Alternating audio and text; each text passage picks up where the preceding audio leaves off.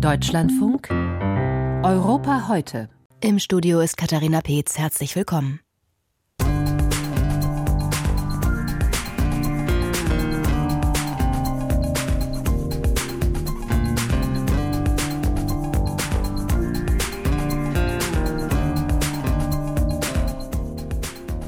Kein Unfall, sondern die natürliche Folge der italienischen und europäischen Politik der vergangenen Jahre. So kommentierte der Erzbischof von Palermo das Bootsunglück am Wochenende vor der italienischen Küste, bei dem mehr als 60 Menschen starben. Wir besprechen gleich die jüngsten Entwicklungen in der italienischen Migrationspolitik und analysieren die veränderten Migrationsrouten auf dem Mittelmeer. Außerdem geht es um feministische Außenpolitik. Das Auswärtige Amt stellt heute entsprechende Leitlinien vor. Wir blicken nach Schweden, wo dieses Konzept 2014 zum ersten Mal als offizielle Regierungsstrategie verfolgt wurde. Und Preisverfall hinter der Grenze. Polen hat die Mehrwertsteuer auf Lebensmittel abgeschafft und lockt damit auch viele Tschechinnen und Tschechen zum Einkaufen ins Land. Das sind unsere Themen in den nächsten 20 Minuten. Schön, dass Sie dabei sind.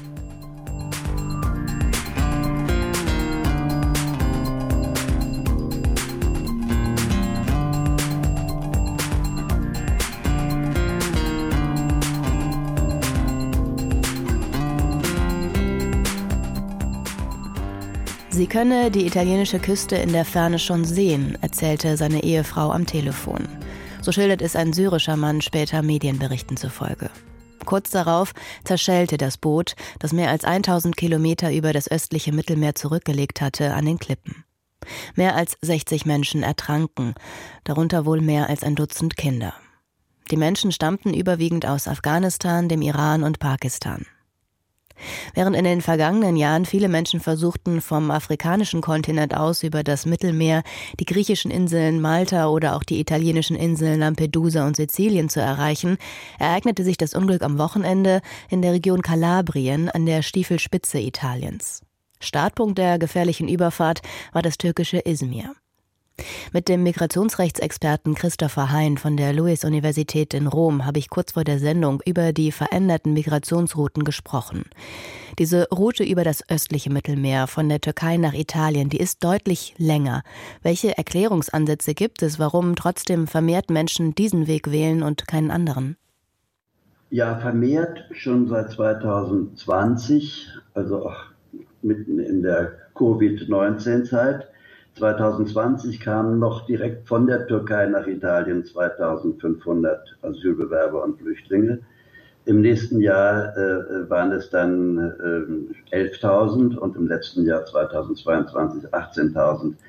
Äh, überwiegend übrigens auf, äh, aus Afghanistan, äh, auch nach dem 15. August 21, äh, also der Übernahme der Macht in Afghanistan seitens der Taliban ähm, im letzten Jahr 15 Prozent aller Bootsankünfte in Italien kamen direkt, also über das östliche Mittelmeer äh, nach Süditalien. Äh, und das ist in der Tat ein äh, Ereignis, äh, was relativ neu ist. Äh, und das hat damit zu tun, auf der einen Seite, dass äh, die Gefahr für die Menschen besteht, von den griechischen Inseln und Griechenland überhaupt sofort in die Türkei zurückgeschickt zu werden dass sie, wenn sie es schaffen, auf eine griechische Insel zu kommen, die natürlich viel näher an der türkischen Küste ist, die praktisch gegenüber von Izmir, äh, dann dort eingeschlossen werden und äh, unter sehr schlimmen, manchmal sogar äh, unmenschlichen Bedingungen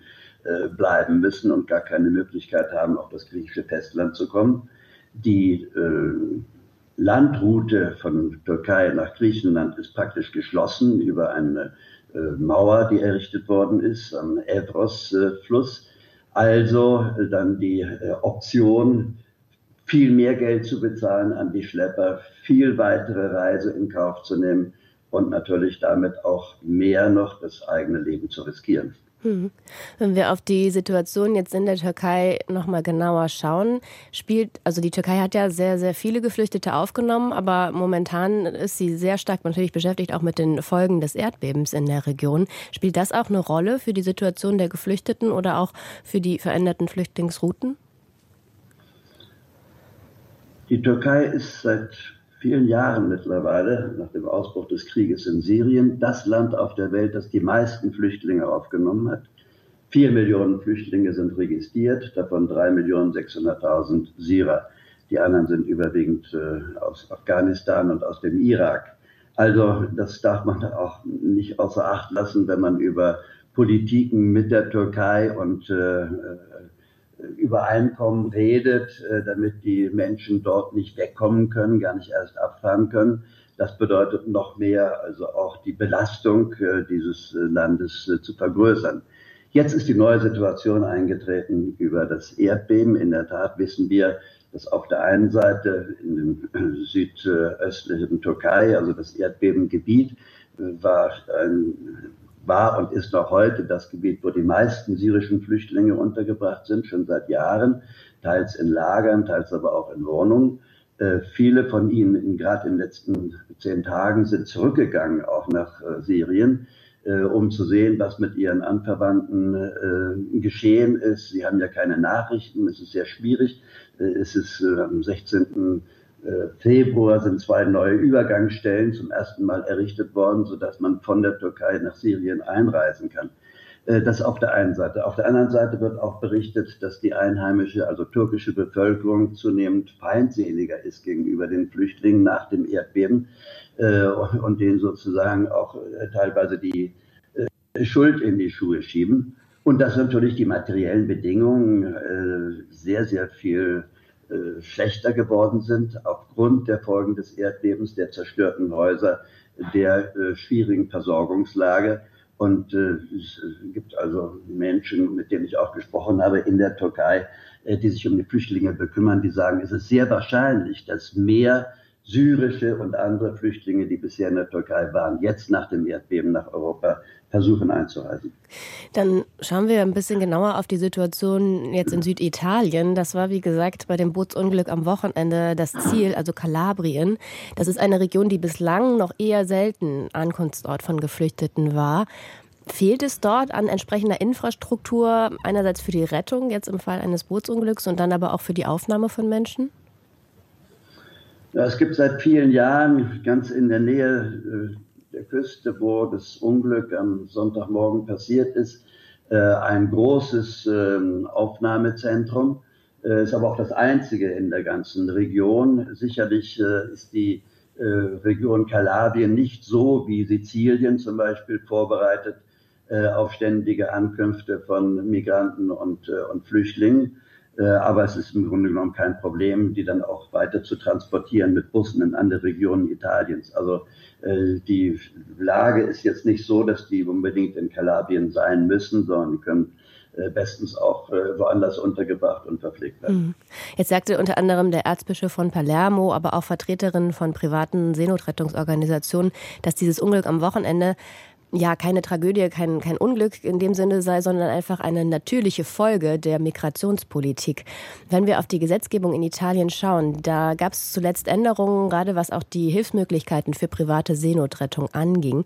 Welche Hürden haben diese Organisationen nun, Menschen in Seenot zu helfen? In der Tat unter der neuen Regierung äh, von Giorgia Meloni ist äh, ab 1.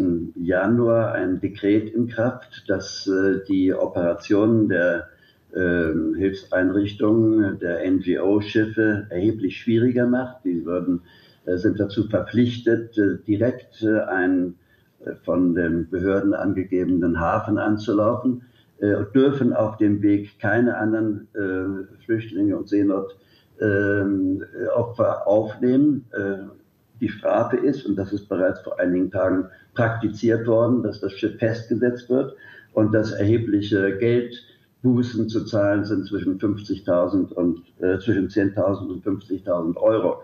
Das ist jetzt gerade passiert mit dem Schiff äh, Geo Barents äh, von Ärzte ohne Grenzen. Das Schiff liegt fest und kann nicht weiter.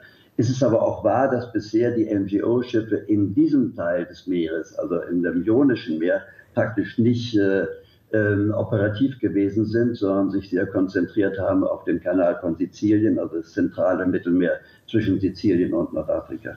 sagt der Migrationsrechtsexperte Christopher Hein von der Louis-Universität in Rom. Wir haben über die veränderten Migrationsrouten im Mittelmeer gesprochen, wo am Wochenende mehr als 60 Menschen ertranken.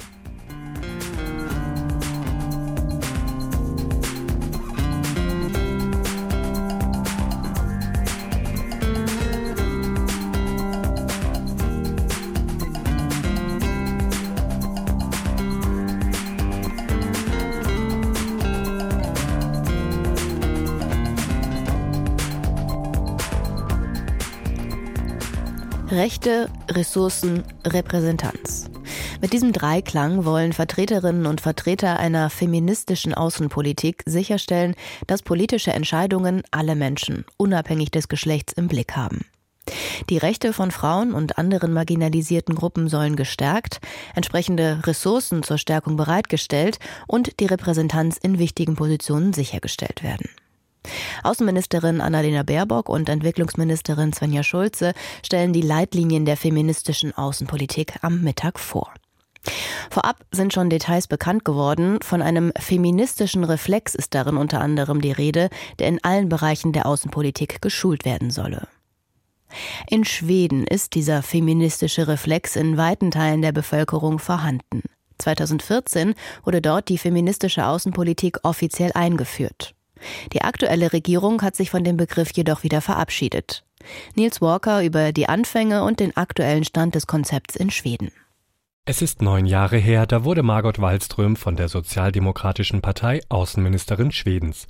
Sie war nicht die erste Frau in diesem Amt, aber die erste, die den Begriff feministische Außenpolitik auf ihre Agenda schrieb. Das sorgte damals, 2014, für viel Stirnrunzeln und auch Gelächter, erzählte sie kurze Zeit später dem schwedischen Radiosender SWT.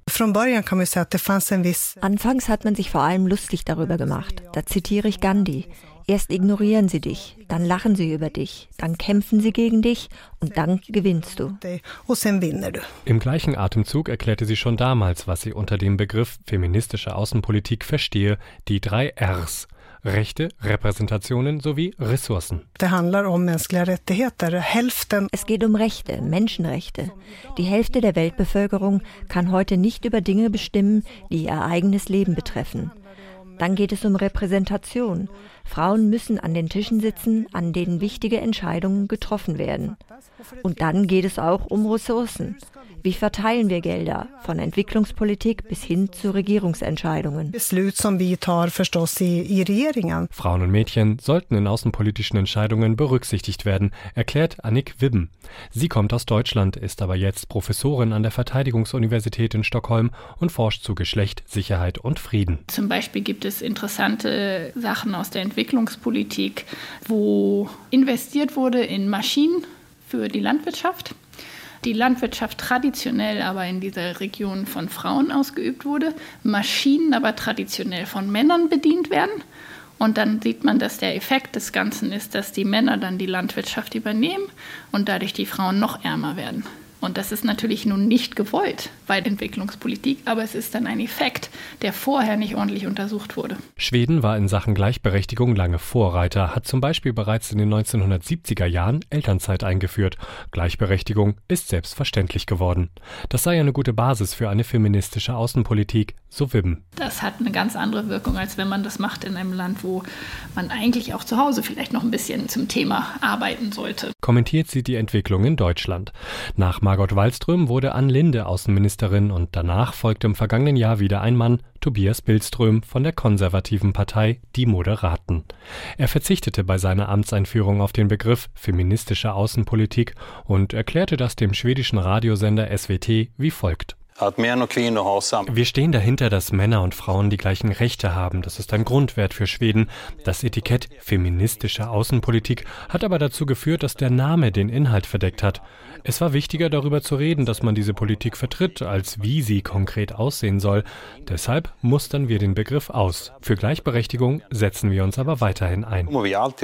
Gescheitert ist die feministische Außenpolitik damit aber nicht, findet Professorin Wibben. Im Gegenteil. Wenn man sich anguckt, was Schweden unter dem ja, Begriff feministische Außenpolitik gemacht hat, ist das ja zum großen Teil Gleichberechtigungspolitik.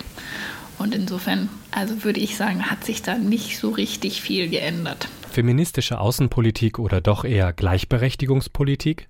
Die Art der feministischen Außenpolitik unterscheidet sich von Land zu Land. Margot Wallström aber kann zufrieden sein. Ihre Idee von 2014 hat in der ganzen Welt Nachahmerinnen und Nachahmer gefunden. Der Beitrag von Niels Walker über die feministische Außenpolitik in Schweden.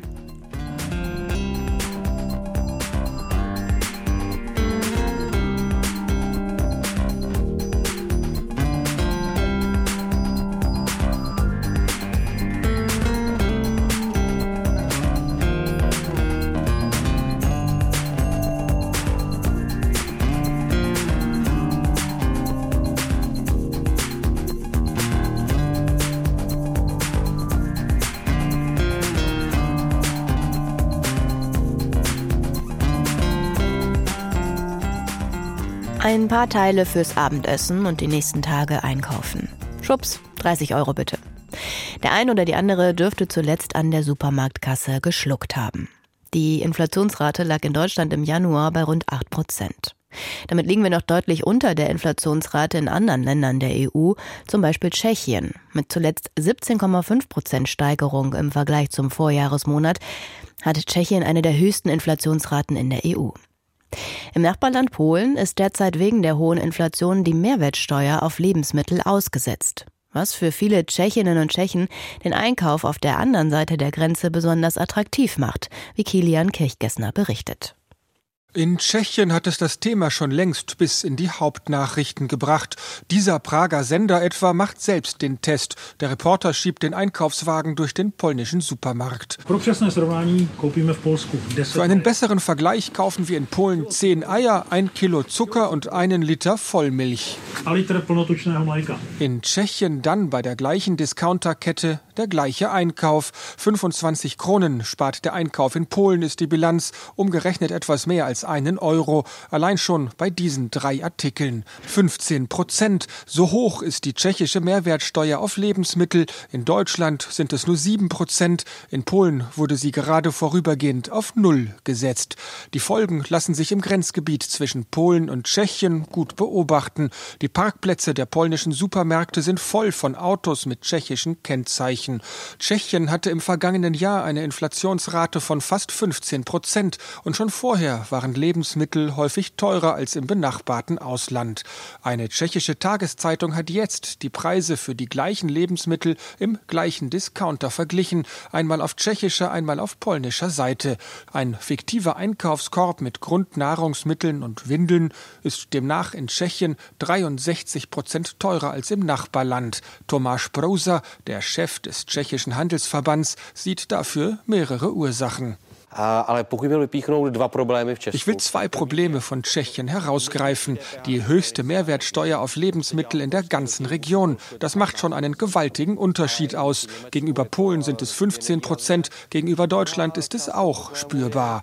Und zweitens haben wir in manchen Segmenten einige wenige dominante Spieler. Da gibt es nur ein oder zwei große Firmen und die drücken den Händlern den Hals zu und lassen ihnen keine Wahl. Tatsächlich ist in Tschechien ein beträchtlicher Teil der Landwirtschaft in den Händen von wenigen Großunternehmen. Die Regierung hat bereits angekündigt, sich mit diesem Thema zu befassen. Die Kunden machen indes um die einheimischen Geschäfte einen weiten Bogen, wenn sie einigermaßen in Grenznähe leben. Der Umsatz der tschechischen Lebensmittelgeschäfte hat sich in einem Streifen von 50 Kilometern zur Grenze bereits jetzt um rund 30 Prozent verringert, meldet der Prager Handelsverband. Kilian Kirchgessner über die hohen Lebensmittelpreise in Tschechien wegen der zunehmend Menschen im Nachbarland Polen einkaufen.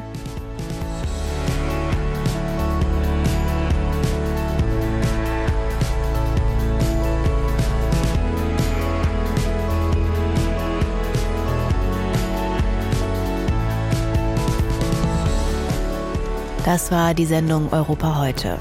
Mein Name ist Katharina Peetz. Danke fürs Interesse und einen schönen Tag.